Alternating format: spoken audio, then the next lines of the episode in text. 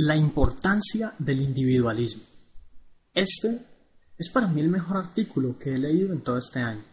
Lo escribió José Elías de eliax.com. En cuanto terminé de leerlo no pude dejar de comentar y pensar en compartirlo con todo el mundo. Le envié el enlace a muchas personas y luego decidí que era indispensable publicarlo en mi blog. Ahora tienes la oportunidad de escucharlo en versión en audio con este podcast. Es hora de que las personas se den cuenta de esta gran verdad y de que empiecen a aplicar este gran concepto lleno de sabiduría en su desarrollo personal. Esto, amigos míos, comprenderlo por sí solo ya tiene su gran cantidad de beneficios y ventajas.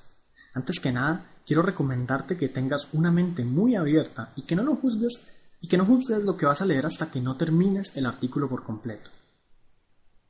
El engaño más grande jamás perpetrado contra la humanidad fue el comunismo.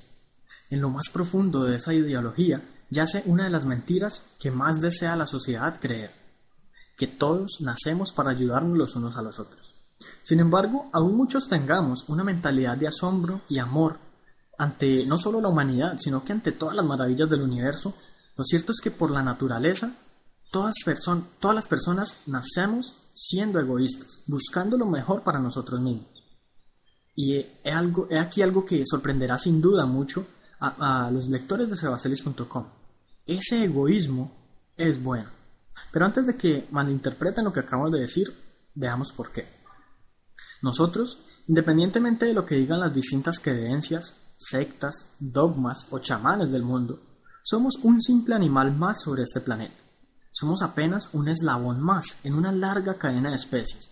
Y como toda especie viviente, y más técnicamente hablando, como cualquier patrón que se replique, nuestra supervivencia depende, y de la forma más visceral que se puedan imaginar, de una sola cosa, la competencia por sobrevivir. De cavernícolas competíamos contra otros animales para sobrevivir, pero además competíamos contra otros cavernícolas y eran los que mejor se adaptaban al medio ambiente, los que sobrevivían y los que posteriormente podrían esparcir sus genes. O en otras palabras, si ese sentido de competencia y de egoísmo de uno buscar lo mejor para uno mismo no existiera, yo no estaría aquí mismo eh, escribiendo este artículo, ya que desde hace mucho tiempo atrás nos hubiésemos extinguido como dinosaurios obsoletos incapaces de automejoración, que en el caso de nosotros nos llevó a un mundo mejor. En otras palabras, el egoísmo es irónicamente el mayor impulsador del mejoramiento de la sociedad. Y esa es una verdad antropológica social incuestionable. No es una teoría, es un hecho. Muchos dirán, pero sin sociedades en donde todo el mundo coopere, tampoco hubiésemos llegado a donde estamos. Y eso es totalmente cierto. Pero no malinterpretemos el significado de la sociedad. La formación de sociedades no fue más que un mecanismo evolutivo para cada uno de nosotros poder sobrevivir mejor. Es decir, al formar sociedades lo que en realidad estamos haciendo es buscar una manera óptima de salvar nuestro propio pellejo.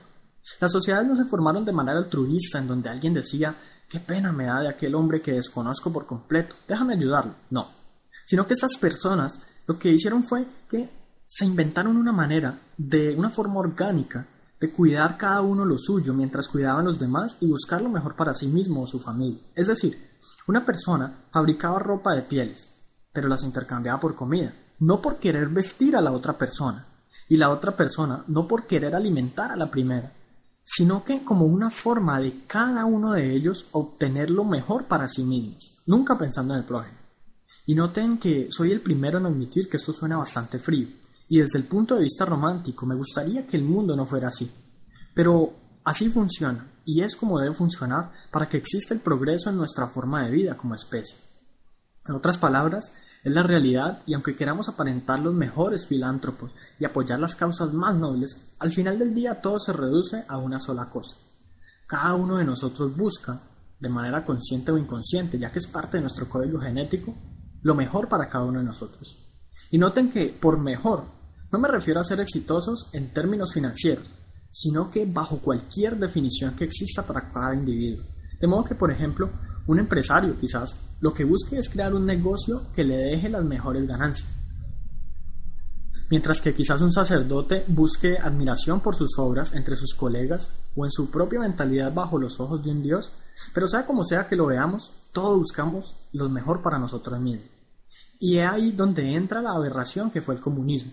Este se basó en la mentira de que el ser humano no es egoísta, sino que debe ser comunista, en el sentido de que todo lo que se produzca en la sociedad sea para el bien común y no para el bien individual. El comunismo pone a la sociedad por sobre el individuo. Noten el lado opuesto, el capitalismo. El capitalismo en su forma actual ciertamente no lo considero el modelo ideal para manejar una sociedad, pero es lo mejor que poseemos ahora mismo. La ideología detrás de este está basada en una dura realidad. El individuo debe prevalecer por sobre el comunismo. Y esa simple diferencia de puntos de vista ha afectado a la humanidad de forma que pocos aprecian en sus debidas proporciones. Por un lado, noten lo que sucedió con la sociedad comunista del mundo. Rusia se desintegró, pero no antes de que murieran literalmente millones de personas de hambre o asesinadas en grandes genocidios, o más espectacularmente en Alemania, en donde una nación se dividió en dos partes, Alemania Oriental y Alemania Occidental, y en donde la parte este de la nación que sucumbió al comunismo terminó siendo un país pobre comparado con su homólogo del oeste, o el caso similar entre Corea del Norte y Sur, en donde el norte adoptó el comunismo y terminó en condiciones deplorables en relación a su hermana del sur. En otro ejemplo espectacular notemos los Estados Unidos, que admitidamente en las últimas décadas está perdiendo su rumbo. Nación que en tan solo un siglo se convirtió en la, en la más exitosa y poderosa del mundo, por una sola cosa, libertad y, y protección al individualismo. Esa nación se protegía al individuo con patentes que pudiera sacar provecho de sus inventos, lo que de paso incentivaba a más inventores a crear más inventos que fueran útiles ya que mientras más útiles y más exitosos serían estos inventos, más dinero conseguirían por parte de sus patentes. Esto crea un círculo vicioso de beneficio no solo para los individuos, sino que también para la sociedad. Y ese es un patrón que no originó en Estados Unidos. A través de la historia podemos ver que en el 99% de los casos, por no decir en el 100%, son los individuos los que marcan cambios en el rumbo de la historia. Desde Hammurabi en Babilonia con su código de leyes hasta Da Vinci con sus revolucionarias técnicas de pintura e inventos mecánicos, desde Platón y Aristóteles con sus pensamientos sobre el velo que yace detrás de la realidad, hasta Newton, Einstein, Mozart y todo inventor, escritor, empresario, artista, músico, ingeniero, economista o científico de alguna manera u otra con sus inventos, filosofías o pensamientos cambiaron al mundo. Incluso me encuentro altamente irónico que el mismo comunismo no es obra de un proceso comunista, sino que obra del pensamiento individualista de personas como Karl Marx. ¿A dónde voy con todo esto? Pues que noto que eh, en el mundo existe a veces una tendencia a regresar a raíces comunistas, si no tanto en el formato político, sí en el aspecto social o incluso tecnológico, donde muchos jóvenes terminan haciendo lo que expertos, entre comillas, entre estos temas filosóficos les dicen que es lo correcto, sin cuestionar o ponderar las barbaridades que yacen detrás de tales teorías. El futuro de toda humanidad yace no solo en pensamientos comunistas, sino en pensamientos individualistas. Los aspectos sociales que beneficien a todos continuarán surgiendo naturalmente como ha, sucedido a través de los siglos, como fruto del trabajo individual de cada uno de nosotros. Es un simple patrón universal, replicado en miles de otros casos en la naturaleza, desde la forma en cómo funcionan las colmenas de abejas hasta cómo funcionan las colonias de hormigas, las células, etc. Asimismo, quiero agregar para los lectores más jóvenes que es no solo importante, sino imperativo que cuestionen todo lo que les dicen, incluso lo que estoy diciendo yo en este mismo artículo. Traten de investigar por ustedes mismos y no se lleven ciegamente todo lo que les digan. Sean inquisitivos y nunca teman hacer una de las preguntas más importantes e universales. ¿Por qué?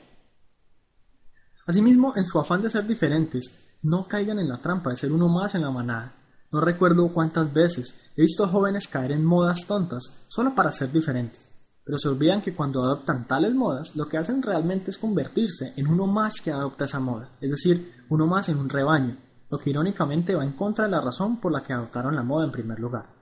Por tanto, piensen por ustedes mismos, formulen ideas y nunca se den por vencidos con sus sueños y formas alternativas de ver el mundo. Si en el mundo no existieran personas que vieran el mundo diferente, y que se atrevieran a dar un paso más allá del último dado, aún estuviésemos saltando de rama en rama en algún árbol en medio de África. Nota importante.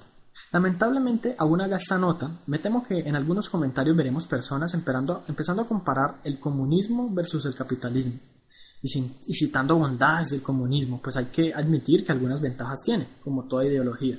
Pero este artículo no se trata de ese tema, y si creen que se trata de ese tema, recomiendo lo vuelvan a leer o a escuchar.